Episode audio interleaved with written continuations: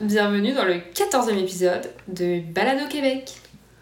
Buongiorno a tutti Salut et à tutta.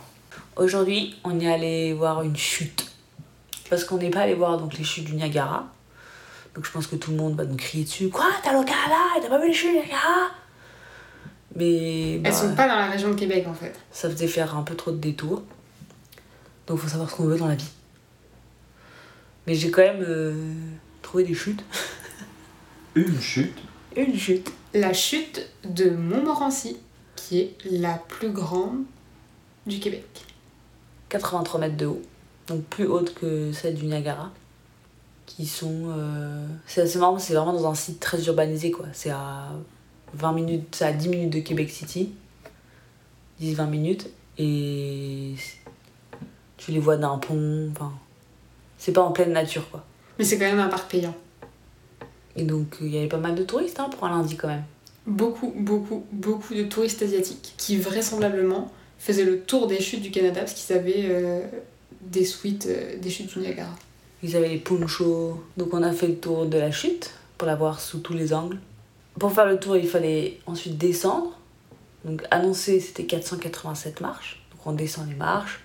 On va faire nos petites photos, nos petits kiffs. Et on remonte.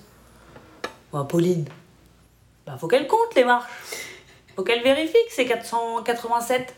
C'était 478, ça ne va pas. La personne qui a écrit était dyslexique ou dyscalculique, on ne sait pas. Ah. Oui, enfin surtout qui compte 478 marches quoi. Hein Oui, nous on est juste montés et voilà. Hein, On pense- suffisant. On pense à notre respiration, à tenir, on a chaud. Enfin, voilà quoi. En plus il pleut en même temps. enfin, Avec la force de la chute, il y a deux souffles d'air qui se dégagent et qui propulsent plein de micro-gouttelettes dont tu es vraiment trempé. Là je crois qu'il pleuvait juste vraiment. En plus, on est remonté. vraiment, les micro-gouttelettes de la chute, plus les micro-gouttelettes des nuages. Non, elle fait plein de vent la chute. Elle est, elle est assez puissante. Puis ça c'est marrant parce que t'as un calme plat juste avant que ça chute quoi. Et l'eau était pas profonde. hein. Mm. C'est impressionnant de dire que ça fait et ça fait un potin. On n'aurait pas fait le podcast à côté hein.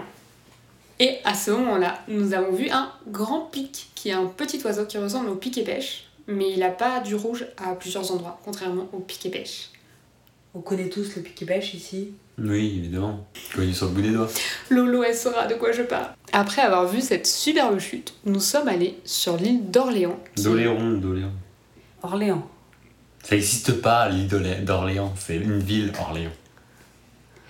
Petite île qui était euh, très souvent citée par des touristes. Et nous avons décidé d'aller voir par nous-mêmes. Et il est vrai que c'est vraiment très mignon. Il y a des immenses baraques de plein de styles différents.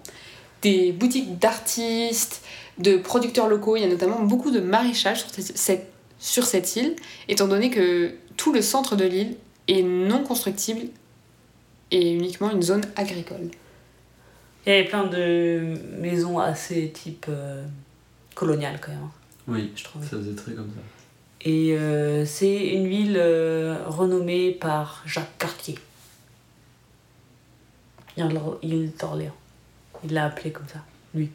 Parce qu'il venait d'Orléans. Non, il vient de Saint-Malo. Il vient de Saint-Malo. Ah, il ça a pas suivi le podcast. On l'a dit hier. Bon, on est, on est reparti avec rien. Des boutiques artisanales. C'était moche. On est rentré quand même dans une église où il y avait une boutique artisanale. C'était très glauque, mais à un point. Je je suis ressorti direct. J'ai vu la tête d'Étienne, il, il est parti genre à fond quoi. Mais bon, l'idée était là. Hein. On fait des expériences. Ensuite, on est parti déjeuner au bord de l'eau. Avec vue sur le. Non, pas sur le Québec. Vue de l'autre côté.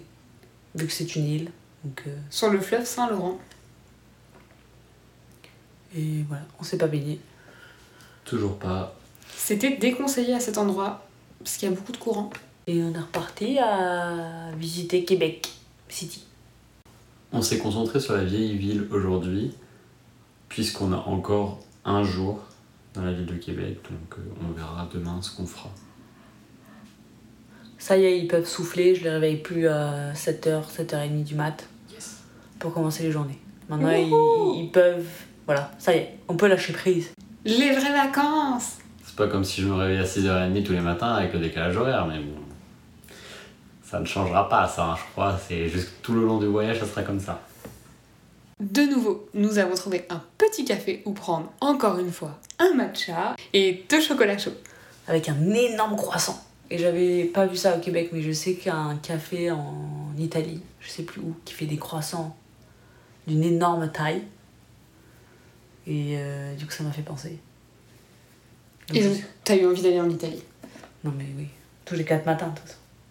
Du coup, on va partager, on a partagé un énorme croissant avec Popol.